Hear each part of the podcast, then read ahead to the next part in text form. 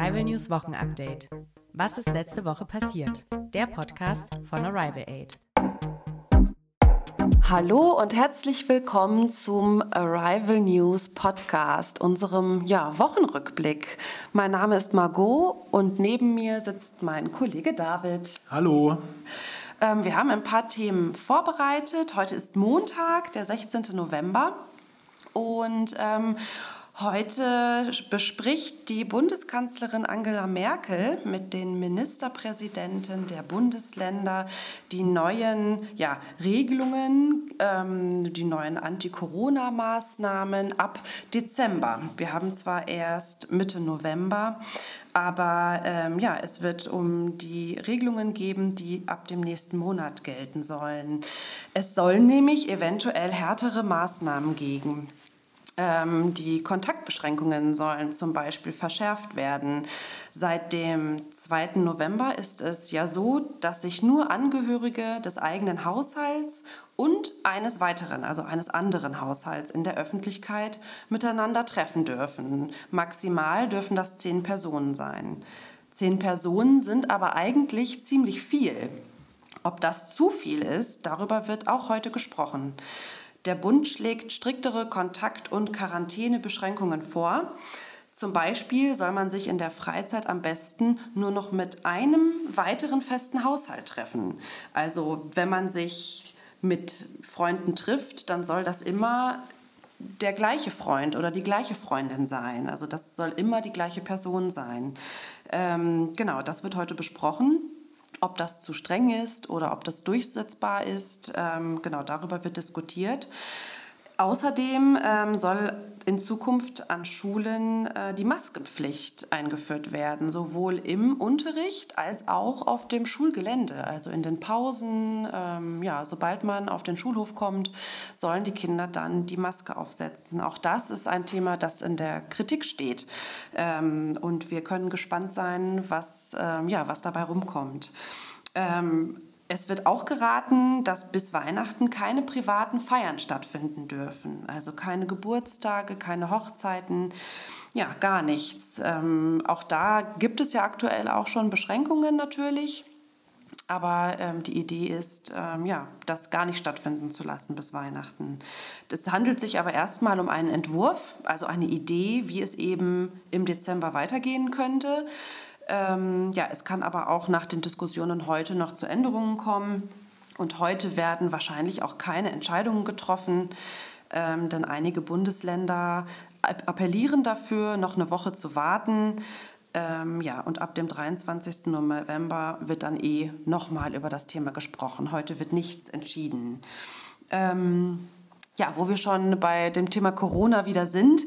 Ähm, das Robert Koch Institut hat gestern ähm, eine neue Zahl an Neuinfektionen veröffentlicht. Und zwar gab es gestern 16.947 Neuinfektionen innerhalb von 24 Stunden. Ähm, das sind weniger als noch am Freitag. Am Freitag waren es über 23.000 neue Fälle. Also es ist immer noch hoch. Es sind immer noch sehr viele Neuinfektionen pro Tag, aber es ist ein bisschen weniger geworden. Naja. Ähm, Gute Nachrichten in dem Zusammenhang ist vielleicht äh, oder sind vielleicht, ähm, dass es einen Impfstoff ja, vermutlich gibt, ähm, eines Unternehmens aus Mainz. Ähm, und die haben am 9. November, also letzte Woche, eine 90-prozentige Wirksamkeit ihres Corona-Impfstoffs ja, erreicht oder veröffentlicht. Ähm, und dieser Impfstoff wird jetzt gerade getestet an, an Menschen, an StudienteilnehmerInnen die angeblich ein deutliches geringeres Risiko haben, an Covid-19 zu erkranken. Ähm, ja, dieses Unternehmen heißt BioNTech und sie haben ähm, ja, als erstes äh, Unternehmen eine Wirksamkeit vorlegen können. Ähm, ja, es wurden auch schon Umfragen gemacht, wer sich überhaupt testen lassen würde in Deutschland ähm, oder im, impfen lassen würde in Deutschland. Und zwei Drittel der Befragten würden sich gegen das äh, Coronavirus impfen lassen. David, würdest du dich impfen lassen? Ich würde mich auf jeden Fall impfen lassen. Aber es kommt natürlich darauf an, ob der Impfstoff gut getestet und sicher ist. In Russland scheint es bereits einen Impfstoff gegen Corona zu geben. Das sagt zumindest der russische Präsident Wladimir Putin. Der Impfstoff hat den Namen Sputnik 5, ähm, aber es gibt allerdings ein Problem. Erstens gibt es viel zu wenig Dosen des Impfstoffs, also das heißt, nur wenige Menschen können sich bisher überhaupt in Russland impfen lassen gegen Corona. Und zweitens, fast niemand in der Bevölkerung möchte überhaupt den Impfstoff haben. Die Menschen trauen dem Medikament nicht. Sie haben Angst, dass es nicht genug getestet worden ist und vielleicht sogar gefährlich sein kann. Normalerweise dauert es eben Jahre, bis ein Impfstoff genug getestet ist und als sicher gilt. In Russland allerdings gab es diesen Impfstoff, den Sputnik 5, jetzt bereits nach ein paar Monaten und naja, so richtig trauen die Leute diesem Impfstoff nicht und der Regierung. Das kann ich verstehen. Ich wäre auch nicht so sicher, ob ich mich jetzt sofort impfen lassen würde. Ähm, generell würde ich sagen ja, aber ich ja, warte auch erstmal noch ein bisschen ab, was die Tests und die Studien ähm, ergeben. Aber ich glaube, dass bei uns die Verfahren, wie so ein Impfstoff dann auf den Markt kommt und erhältlich ist, schon ziemlich sicher sind. Ich glaube nicht, dass wenn ein Impfstoff bei uns in Deutschland zugelassen wird, dass der dann gefährlich ist. Mhm. Ja, da hast du recht. Naja, und während sich, äh, ja, während uns alle Corona immer noch äh, ja, auf Trab hält und uns beschäftigt, ähm, ja, klar, die Intensivstationen füllen sich, die Infektionszahlen bleiben weiterhin hoch.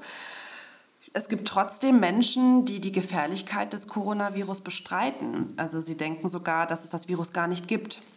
Und eine Gruppe dieser Menschen sind zusammen äh, in diesem Verein Querdenker. Und der Querdenkerverein organisiert in ganz Deutschland Demonstrationen gegen die Corona-Maßnahmen. Ähm, 20.000 dieser Querdenker haben letzten Samstag, also letzte Woche Samstag, am 7. November in Leipzig demonstriert. Sie sind zusammen mit rechten Hooligans, mit Neonazis und VerschwörungstheoretikerInnen durch die Innenstadt von Leipzig gelaufen. Die Menschen haben sich nicht an den Mindestabstand gehalten und auch nicht an die Maskenpflicht. Deswegen wurde diese Demonstration letztlich auch beendet, äh, allerdings erst am Nachmittag.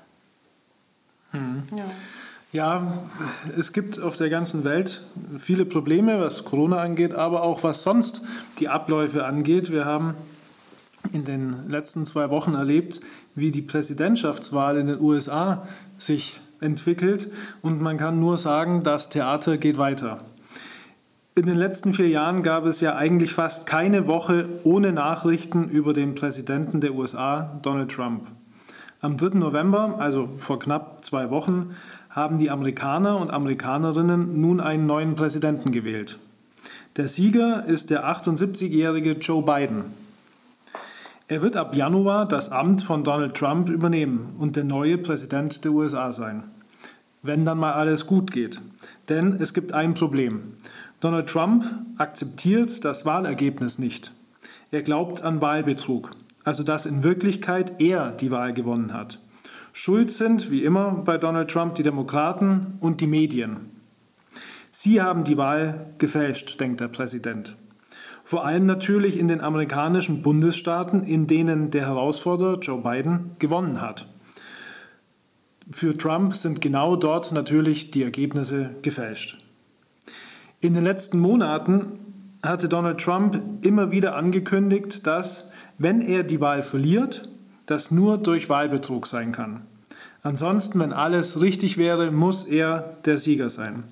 Deshalb schickt er seine Anwälte und Anwältinnen seit zwei Wochen los und klagt vor vielen Gerichten in den USA. Bisher hatte er damit keinen Erfolg. Die Richter und Richterinnen an den Gerichten in den USA, aber auch Organisationen, die die Wahl beobachtet haben, sagen, es gibt absolut kein Anzeichen für Wahlbetrug. Sogar die eigenen Behörden von Donald Trump, also von der amerikanischen Regierung, zum Beispiel das FBI oder Homeland Security, sagen, dass es die sicherste und korrekteste Wahl seit langem war. Donald Trump geht es aber um das Prinzip. Er möchte kein Verlierer sein und viele seiner Anhänger glauben ihm seine Lügen. Er weigert sich, das Amt an seinen Nachfolger Joe Biden also abzugeben. Er verstößt dabei gegen alle demokratischen Traditionen und Regeln. Und er macht es dem neuen Präsidenten Joe Biden sehr schwer, seinen Job anzufangen. Während die ganze Welt dem Joe Biden zum Wahlsieg gratuliert, sitzt Donald Trump im Weißen Haus und jammert wie ein schlechter Verlierer. Viele Menschen haben aber auch Angst vor der absurden Situation. Sie befürchten, dass die Fans von Donald Trump den neuen Präsidenten Joe Biden ebenfalls nicht akzeptieren. Da in den USA sehr viele Menschen Waffen haben, kann das natürlich sehr gefährlich werden.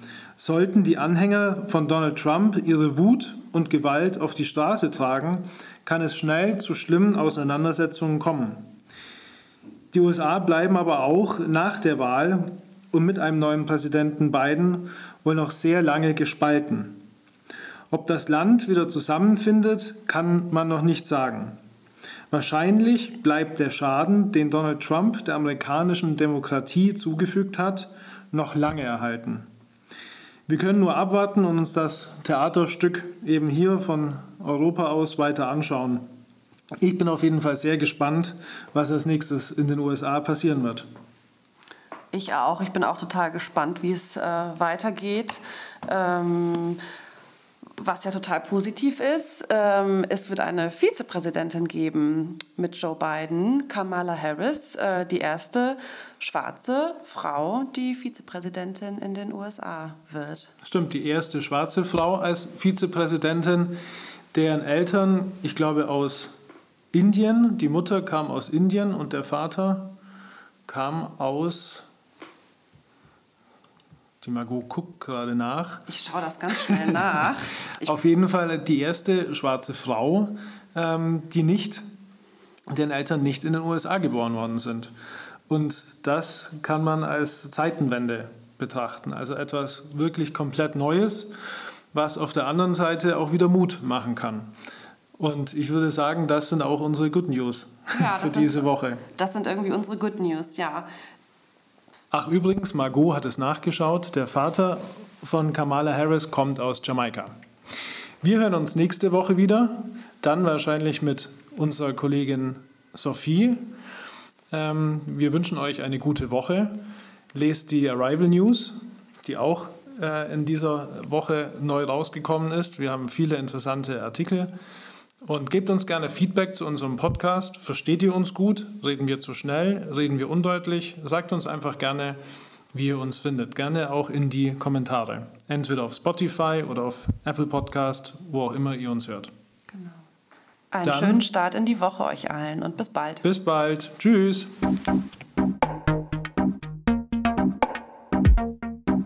Arrival News Wochenupdate.